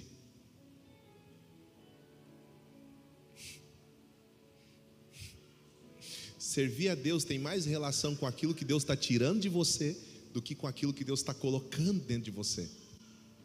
Servir a Deus tem mais relação do que com aquilo que Deus está pedindo do que aquilo que Deus está te oferecendo. Porque o Deus que você serve amou o mundo que deu o seu filho. Esse mesmo Deus que chamou os discípulos para ir até eles também disse aos discípulos: agora negue a você mesmo, tome a sua cruz e siga-me. Então, servir a Deus tem mais relação à renúncia ao quanto você está disposto a renunciar do que o quanto você está disposto a ganhar. Isso é ser igreja.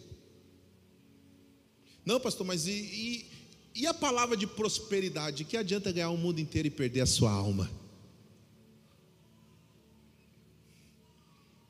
Eu não creio num evangelho franciscano, que você vai entregar tudo, vai viver, vai raspar sua cabeça vai entregar seu sapato. Não, eu creio no Evangelho que você pode ter tudo que você tiver disposto a devolver. Você tiver tudo que você tiver disposto a entregar. Essa igreja ela entendia isso. Para a gente encerrar aqui, os níveis dessa igreja é fundamentação, proclamação, conhecimento e revelação, princípios e disciplina. Como que eu vou me aperfeiçoar, pastor, e, e e me tornar maduros, me tornando igreja. Primeiro, você precisa estar fundamentado na palavra. Você precisa ter um fundamento sólido.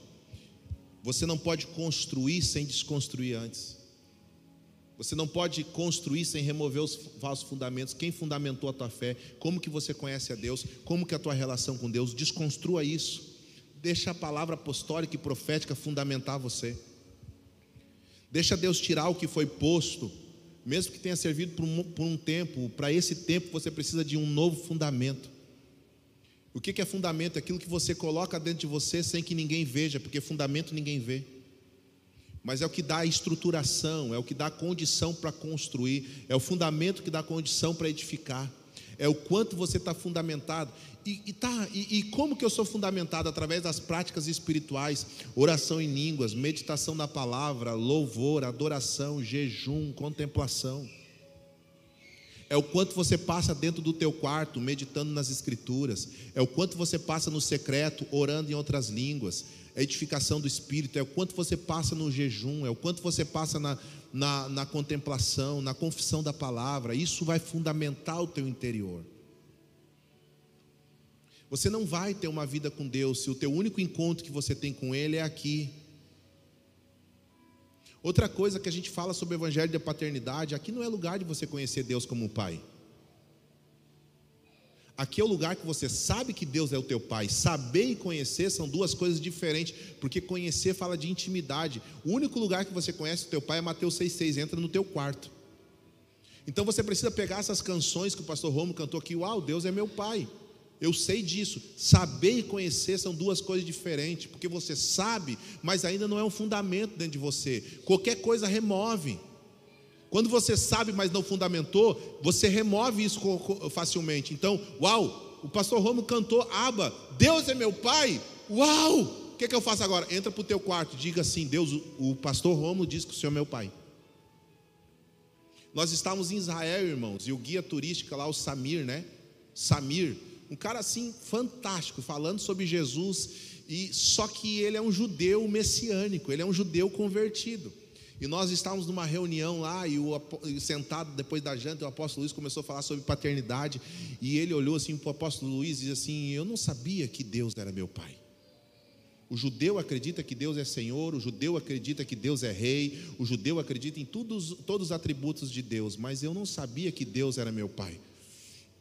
E ele começou a chorar: Deus é meu pai. Imagina um judeu, irmãos, cristão, dizendo: Deus é meu pai. De repente o pastor Luiz Germino disse assim para ele: Você sabe disso, sei, agora você precisa conhecer. Vai para casa agora, entra no teu quarto, dobra o teu joelho no teu quarto e diga e, diz, e, e fale exatamente assim: O Luiz Hermínio disse que o Senhor é meu pai. Então eu quero que o Senhor se revele a mim como meu pai. Ele levantou e começou a chorar: Deus é meu pai, Deus é meu pai. Você está entendendo? Saber e conhecer são duas coisas diferentes. Você ouviu, pastor, eu, a vida inteira eu estou ouvindo sobre paternidade. Você tem se tornado filho? Não. Então entra para o teu quarto hoje, fica lá, Deus, eu quero descobrir a tua paternidade. Eu quero te conhecer como um pai que eu nunca conheci. Eu não sei quem é meu pai biológico. Meu pai biológico nunca foi um pai que eu esperava ser. Eu preciso saber a paternidade exata de Deus. Então. Você pode ter certeza que você vai sair do teu quarto conhecendo o teu pai. Você nunca mais vai chamar Deus de Deus, você sempre vai chamar Deus de pai. E Deus vai te colocar em situações que Ele vai revelar a sua paternidade. Então, fundamentação é isso: é você saber e, além de saber, conhecer isso, ser colocado dentro de você. Levante sua mão em nome de Jesus, porque tudo que o Senhor colocou dentro de você, homem nenhum arranca. Homem nenhum tira, em nome de Jesus, homem nenhum vai tirar o que Deus colocou dentro de você. Isso é fundamento, o fundamento da palavra de Deus dentro de você, constrói em você uma pessoa com uma estrutura pronta para Deus edificar. Escute isso aqui: tudo que Deus vai edificar é a partir de um fundamento. Se você não tiver fundamento, você não tem construção. Construção é o que Deus vai fazer a partir de você, por intermédio de você, através de você. Então Deus não pode fazer nada da vida de alguém que ainda não foi fundamentado. O apóstolo Paulo está falando: não coloque outro fundamento. Jesus é o fundamento, Cristo é o fundamento, Ele é o fundamento. Então Cristo precisa ser uma raiz dentro de você. Colossenses vai dizer arraigado, vai falar sobre uma árvore que é plantada e ela tem raiz. Cristo, ele precisa ser a raiz no teu interior. Nada vai arrancar ele de dentro de você. Então a construção é a partir disso. Segunda coisa para a gente encerrar, proclamação. Proclamação fala de decretos, de palavras e até mesmo julgamentos divinos. Fala do que nós proclamamos, do que nós entendemos, fala do que eu falei aqui, o que nós estamos vendo e o que nós estamos proclamando. Fala de Noé, o que eu estou construindo e o que eu estou anunciando. Enquanto eu construo uma arca, porque eu estou preparando o ambiente para Deus vir cumprir a sua palavra, eu estou dizendo o que Deus vai fazer.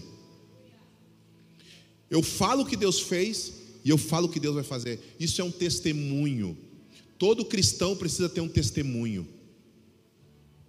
A palavra de Deus diz que o espírito da profecia é o testemunho de Jesus Cristo.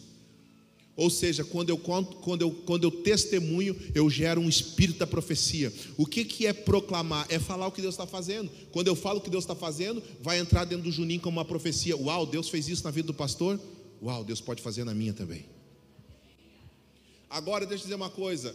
Eu estava, eu estava, eu estava ontem numa reunião num, num bate-papo lá e o profeta Mark Scott ele falou algo incrível. Ele disse assim: a, a força do testemunho é que nós cremos naquilo que Deus pode fazer. A fraqueza do testemunho é que nós criamos um método como Deus vai fazer. A força do testemunho é que você pensa assim: uau, Deus pode fazer. A fraqueza do testemunho é que nós pensamos: Deus só vai fazer desse jeito.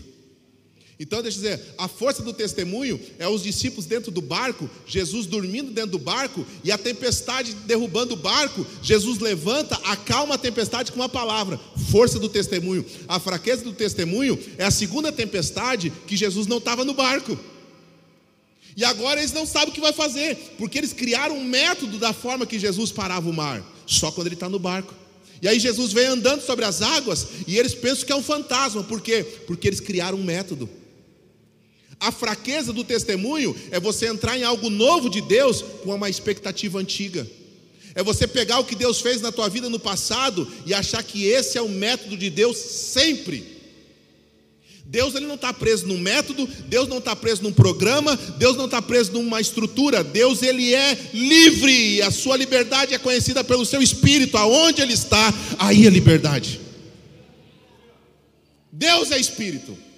Então, quando a palavra diz liberdade, está falando que Deus não usa métodos humanos. Deus é Deus. Deus é Deus. Se Ele quiser parar a tempestade dentro do barco dormindo, Ele para. Se Ele quiser parar a tempestade andando sobre as águas, Ele para. Sou eu, é o Senhor, então deixa eu ir até você. Isso aí é romper o método. Deixa eu dizer uma coisa: quando você está preso a um método, Deus vai mandar você andar sobre as águas. Mas sempre Deus fez na minha vida do meu lado, deitado no barco. Agora Deus quer romper o método, anda sobre as águas. Deus está dizendo assim: começa a andar em fé em algo novo. Uau! Vai, vai deixando isso entrar no teu espírito, começa a acessar algo novo. Algo novo é você sair de uma fé velha que está acostumada a ver Deus das mesmas formas. Então Deus vai tirando as tuas muletas. Diga assim para alguém do seu lado, profetizando, diga assim: Deus vai puxar o teu tapete para você entrar em algo novo de Deus.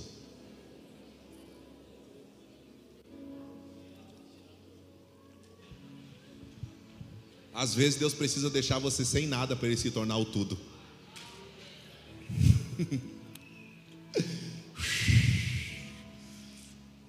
Glória a Deus. Conhecimento e revelação, isso é um nível sendo relevado. Experiência tem o objetivo conhecer, a revelação tem o objetivo de ter identidade. Então, conhecimento fala de conhecer a Deus na intimidade, revelação fala de conhecer Deus na sua identidade. Quando eu conheço e tenho a revelação, eu recebo o que? Unção. A unção, ela te capacita para algo. A unção, ela te dá autoridade para algo. Então, nós falamos aqui domingo passado, você quer a unção de Deus para quê? Pastor, eu estou orando para ser cheio do Espírito Santo. Deixa eu dizer uma coisa: a unção de Deus na tua vida vai vir de acordo com o teu propósito. Mike Murdock ele fala uma coisa incrível. Ele diz assim: ó, o, o teu salário é o tamanho do problema que você resolve. O, problema do, o tamanho do problema que você resolve determina o quanto você tem que ganhar. Por isso que um flanelinha que limpa o vidro do teu carro só ganha moeda. Por isso. Nós precisávamos de resolver um problema aqui. Qual era o problema? Nós tínhamos uma internet que era a mesma internet que eu tinha na minha casa. E eu pagava um valor muito pequeno, mas essa internet não serviu para responder às nossas transmissões. Eu precisava resolver um problema. Se eu quero resolver um problema, o fornecedor de internet vai ganhar um salário maior. Aí ele me cobrou uma internet que eu me assustei. Só que essa internet resolve o meu problema. Porque o problema que você resolve determina o propósito que você entra. Eu dizer uma coisa: viver propósito de Deus está sempre relacionado a resolver problemas na terra. Olha, olha a terra deformada e comece a ver perfeita. A terra é um quadro que foi rabiscado. O pecado entrou no mundo, deformou a terra a igreja de propósito está colocando a terra na sua ordem original. A unção é para organizar e ordenar. Aí Elias tinha uma unção de profeta, enquanto ele tinha uma unção de profeta, ele fluiu como profeta. Mas o Senhor levou ele para uma unção maior, por quê? Porque o propósito aumentou. E quando o propósito aumentou, ele recebeu uma unção de rei, ele recebeu duas unções de rei e ele recebe uma unção de profeta. Aí Deus fala para ele: unge Razael rei, unge Eliseu, profeta em teu lugar. Ou seja, a unção que eu recebo é sempre para liberar para alguém. Para que, que eu quero unção de Deus? Pastor, eu estou orando para Deus me dar visão. Para que, você quer visão se você não tem propósito? Eu quero ver o ministério dos anjos. Para quê? Deixa eu dizer uma coisa: Deus não está disposto a criar um cenário de entretenimento. O poder de Deus na igreja não é para entreter a igreja. Hoje a gente saiu, saiu daqui, uau! A unção de Deus é para cumprir propósitos. A unção de Deus é uma habilidade para executar a vontade dEle. Então, quando eu estou inserido na vontade dEle, a unção vai aumentar. A unção vai aumentar. Enquanto eu estou indo, a unção vai aumentando. Enquanto eu estou indo, a unção vai aumentando. Pastor, sabe qual é o meu maior sonho, pastor? Orar pelo morto ele ressuscitar. Eu te pergunto, por quantos mortos você orou já? Por nenhum ainda. O senhor já orou, pastor? Já. Já ressuscitou? Não. Mas eu já orei. Já entrei em velório, irmão, botei a mão assim no pé do morto e disse: Levanta. Já fui perto do ouvido assim, em nome de Jesus, levanta. Levanta. Não levantou? Não. Mas não mudou a condição dele. Agora eu pergunto: e se levanta?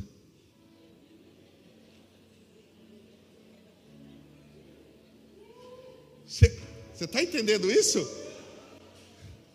Fé. Eu deixei de crer? Não. Eu deixei de crer que ele vai me usar para ressuscitar um morto? Não mas não estou, mas fortaleceu mais minha fé e minha perseverança. Eu vou orando. Quantos paralíticos eu orei e não levantou? Muitos, mas um levantou. Um levantou. E andou. E quando andou, o pneu da cadeira de roda explodiu. E o Senhor estava dizendo: nunca mais ele vai voltar para esse lugar. Orei por muitos, mas um levantou. Por quê? Por causa dessa condição interior. Eu estou buscando uma autoridade porque eu estou cumprindo um propósito. Eu não estou, eu não estou buscando uma autoridade só para dizer, ah, eu tenho o poder de Deus na minha vida. Não, eu estou cumprindo um propósito. E qual é o propósito que eu estou cumprindo? Transformar a vida das pessoas. Você entendeu isso? Se você está usando o que você recebeu de Deus para transformar a vida das pessoas, Deus vai te dar mais para você transformar a vida de mais pessoas. Agora, se aquilo que você recebeu você não está usando para transformar as pessoas, você não vai receber mais para transformar mais pessoas. Para que você quer um ministério grande se você não está usando com o pouco que você tem?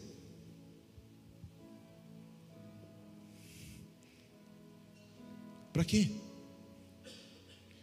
Por que, que você quer? Eu quero tocar as multidões. Você não cuida nem da primeira congregação que Deus te deu, que é a tua casa? A primeira congregação que Deus nos, me deu foi minha família. A Gabriela aqui estava agora o louvor inteiro com o joelhinho dobrado, chorando. Eu fiquei preocupado o que aconteceu. Ela disse: Eu estou sentindo a presença de Deus. Eu dobrei meu joelho para ouvir o que Deus estava falando com ela. Eu perguntei: O que, que Deus está falando contigo? E ela falou: Nada, mas eu estou sentindo a presença de Deus.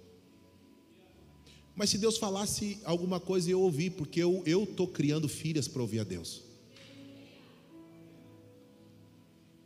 Elas estão crescendo debaixo de um lar que Deus fala. Elas estão crescendo dentro de uma casa que Deus fala. A gente está acostumado a acreditar em crianças que estão vendo fantasma, falando com demônio, falando com bruxo, falando com um monte de coisa, e não conseguimos ver uma criança ouvindo a voz de Deus. Os nossos filhos vão repreender demônios em nome de Jesus. Em nome de Jesus. Os níveis são elevados quando o propósito é cumprido. Cumpra o propósito. Não admita, sabe, a gente se move muito por interesse humano. Pastor, eu estou trabalhando num lugar lá, mas sabe de uma coisa? Eu vou pedir as contas. Por quê? Porque eu não estou gostando do que quanto eu estou ganhando. Quer ganhar mais? Cumpra o propósito lá dentro primeiro. Essa é a mentalidade de reino. Cumpra primeiro o propósito que você tem que cumprir lá dentro. Aí Deus vai te levar para um nível maior ou Deus vai te mandar para um lugar onde você vai ganhar mais. Porque se você não está ganhando mais, é porque você ainda não está cumprindo o propósito que te exige um salário maior. Ah, mas estão sendo injustos, estão sendo injustos. A justiça de Deus na tua vida não é a injustiça do homem, mas é Deus reconhecendo quem você é nele. Amém? Então cumpra o propósito maior. Cumpra o propósito maior. E último aqui, princípio e disciplina. O que fortalece o aperfeiçoamento do corpo é perseverança. E a perseverança, por sua vez, é fortalecida por cumprir princípios e disciplinas. Quer um conselho? Escreva o que você precisa fazer para entrar mais em Deus e cumpra o que você precisa fazer.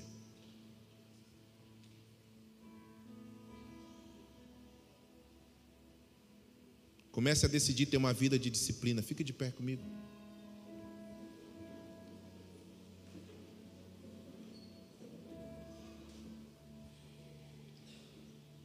Domingo eu vou continuar aqui falando sobre oração.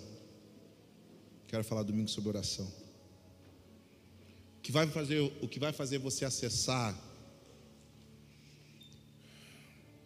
fazer da sua casa uma casa que Deus vai usar para as nações, é você cumprir os princípios e as disciplinas, é você ser contínuo, é você continuar fazendo o que você começou a fazer. A gente fala aqui muito para o ministério de homens. Termine as coisas que você começou na sua casa. Deus é um Deus que te revela coisas profundas nas simples coisas que você faz. Termine as coisas que você começou. Comece, comece sabe, a determinar, comece a, comece a organizar. Administre o teu tempo e, o, e a estação que você está vivendo. Comece a te organizar por dentro. O Gustavo Lara falou algo muito forte na convenção. Ele disse assim: a igreja precisa deixar de ser almática. A igreja precisa parar de buscar ambientes que, que, que emocionam ela. Se emocionar é bom demais, irmãos, mas emoção não muda a vida. O que muda a vida é uma postura consciente de cumprir propósitos, de fazer o que, tem, o, que, o que tem que ser feito, mesmo quando você não quer fazer. Você vai no iHope, eles estão mais de 20 anos orando ininterruptamente. A igreja em Kansas City, eles estão orando 24 horas por dia. Há anos nós ficávamos a madrugada inteira acompanhando a torre de oração. 24 horas por dia no iHope tem, tem uma, um ministério de louvor orando, um microfone e pessoas intercedendo pelas nações. Você vai lá no iHope e você entra lá e você vai falar com Michael Bickle, que é o profeta lá, e vai perguntar para ele: Você ama orar? Sabe o que ele respondeu? Ele disse assim: Não, eu não amo orar. Eu não oro porque eu amo, eu oro porque eu preciso. Faz 20 anos que ele está orando 24 horas por dia com uma equipe porque precisa. Faz 20 anos que tem equipe e turnos de duas em duas horas trocando turno porque ele sabe que precisa orar. O evangelho do reino avança não porque nós sentimos em fazer coisas, mas porque nós sabemos que tem que ser feito. Você vai avançar não quando você sentir, ah, pastor, mas eu não estou sentindo, irmãos. Não, não é mais tempo, não dá mais. Deixa eu dizer uma coisa, em nome de Jesus, você não vai mais conseguir andar com a gente se você só anda por sentimentos. Porque a gente está entrando num nível de maturidade. E homens e mulheres maduras não fazem coisas porque sentem, fazem coisas porque sabem que tem que fazer. Porque uma igreja que só anda na alma, ela só precisa ser bajulada. Só precisa de alguém que atire confete, estoure balão e reparta o bolo. Não se torna um exército. Uma igreja almática, irmão, se torna um parque de diversão. Vai ter que ter o culto disso, o culto daquilo, o culto daquele outro. E quando você não tiver mais um culto que te agrade, você vai procurar outro lugar que te agrade melhor. Eu estou falando sobre propósito e visão. Eu estou falando sobre pessoas que digam, eu, eu quero andar com pessoas que falam assim: Deus me deu uma palavra, pastor. Deus me deu uma palavra. A palavra é boa, o culto é bom, o louvor é bom, mas sabe de uma coisa? Eu não estou aqui porque eu gosto de ouvir o pastor Romulo cantar. Eu não estou aqui porque a pregação é bonita. Eu estou aqui porque Deus me deu uma palavra. E eu estou me desenvolvendo nessa palavra, eu estou crescendo nessa palavra, eu estou amadurecendo nessa palavra, eu estou me tornando essa palavra. Nós somos um exército de um homem só. O que, que você está vendo de Cristo? Eu quero ouvir o que você está vendo de Cristo. Eu estou vendo isso, pastor, eu não vou mudar minha visão, porque sabe de uma coisa? Cristo vai se mover, e talvez ele vai se mover e não vai tocar minha alma, e quando ele não tocar minha alma, eu vou continuar me movendo, porque eu vou dizer para minha alma: você vai obedecer a Cristo. Você vai obedecer o governo de Cristo. Ah, pastor, eu estou passando pelo pior momento da minha vida, mas eu não estou parado, eu estou me movendo, porque a minha alma vai obedecer o governo de Cristo, o meu casamento vai obedecer o governo de Cristo, a minha família vai obedecer o governo de Cristo. Nós não andamos por sentimentos, nós andamos pela fé. Nós vamos andar em disciplina da fé em obediência. Você não obedece porque você sente, você obedece porque você crê. E você não crê porque sente, você crê porque obedece. Ouvi e obedecei. O apóstolo Paulo fala, cri, por isso falei. Ele não fala porque sentiu, ele fala porque creu. Deus está tirando todos os argumentos que movem os seus sentimentos. Talvez você vai adorar Deus como nunca sentiu em adorar mas você vai viver de Deus o que você nunca viveu em sentimentos.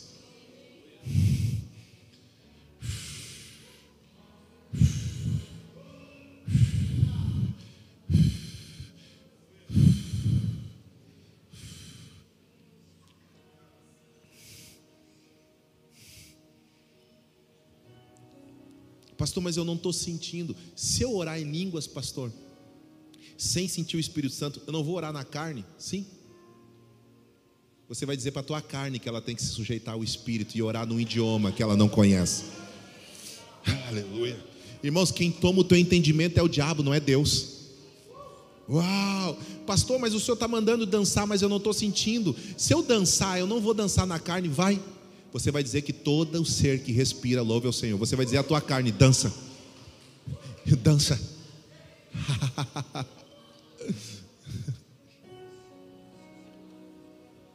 os que sentem a minha presença.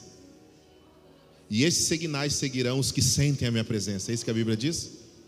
E esses sinais seguirão os que sentem o meu espírito. E esses sinais seguirão os que sentem arrepios. E esses sinais seguirão aqueles que creem no meu nome. Os sinais não andam atrás de quem sente, os sinais andam atrás de quem crê. Disciplina, obediência, perseverança. Eu não estou sentindo, mas eu creio. E o sinal vai ter que me seguir. Ah, mas eu não senti de orar, pastor, pelo paralítico. Não precisa sentir, eu só preciso crer. Pastor, mas eu não senti de orar pelos enfermos. Não precisa sentir, só precisa crer. Você só precisa crer, cabeção. Para de esconder tua fé na tua alma, nos teus sentimentos. Para de esconder a tua fé nos teus sentimentos. Começa a colocar tua fé exposta na palavra viva. Ah, levanta sua mão, por favor. Mas sentir errado, não. O sentimento agora não é não é o fundamento da fé, é evidência.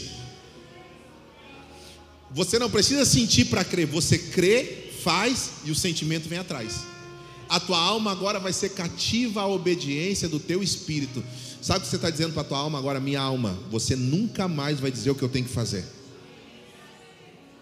Ei, leva essa palavra para dentro da tua casa. Não anda mais nos desejos, nos sentimentos, na tristeza da tua alma. Eu estou triste hoje. Não. Então diga para a tua alma: até a tristeza vai ter que saltar de alegria na presença de Deus. Minha alma, hoje eu decido, você vai saltar de alegria. Eu decido, irmãos, as coisas que mais foram transformadas na minha vida foram transformadas pela minha decisão. Um dia eu levantei da cama e eu disse assim, diante de Deus que eu vou falar para você. Um dia eu levantei da cama de manhã e eu disse assim: eu nunca mais vou ter pena do Ismael. Eu nunca mais vou olhar para mim no espelho e vou dizer que eu sou um coitado. Que eu tenho pena de mim, que eu não aguento mais, eu nunca mais vou ter pena de mim, nunca mais eu vou ter esse sentimento. Eu vou decidir andar por fé contra tudo e contra todos. Eu vou avançar com aquilo que Deus me disse, eu vou prosperar em tudo que eu faço, tudo que eu tocar vai prosperar, tudo que eu fizer vai prosperar. Se eu cavar num buraco sem numa terra seca vai sair água, se eu plantar uma árvore numa terra seca vai dar fruto, porque Deus me deu uma palavra para as nações, e eu vou viver tudo que Deus falou para mim, eu nunca mais. Então esse é o conselho que eu dou para para você: para de ter pena de você mesmo. Saia desse lugar de vítima hoje, saia desse lugar de coitado hoje, saia desse lugar de tristinho hoje. Se levante. Não adianta você rugir como leão na igreja e miar como um gato em casa. Se levanta. Libere quem você tem que liberar, perdoe quem você tem que perdoar. Levante as mãos e adore o teu Deus que está de pé no trono pronto para transformar a tua casa, pronto para transformar a tua vida. Só depende de você isso. Decida hoje entrar no plano de Deus, decida hoje entrar no favor de Deus, decida hoje entrar na, na, na vontade de Deus, decida hoje. Os teus próximos anos vão, vão, vão agradecer a tua decisão. Oh Espírito Santo, nós decidimos, nós decidimos hoje. Não, não, não, talvez você não está sentindo. Talvez tua alma está dizendo que você é depressivo. Talvez tua alma está dizendo que você é incapaz. Talvez tua alma está dizendo que você não pode. Talvez tua alma está dizendo que você não tem condições, que você é pobre, que você é miserável. Mas o teu espírito está te chamando de filho. Qual é o teu nome, Jacó? Não, teu nome é Israel. Qual o teu nome enganador? Não, você é um príncipe de Deus. Quando passares pelas águas, não te afogarás. Quando passares pelos rios, não te submergirão. Quando passares pelo fogo, não te queimarás. A chama não arderá em ti, porque tu és meu. Chamei você pelo teu nome, tu és meu.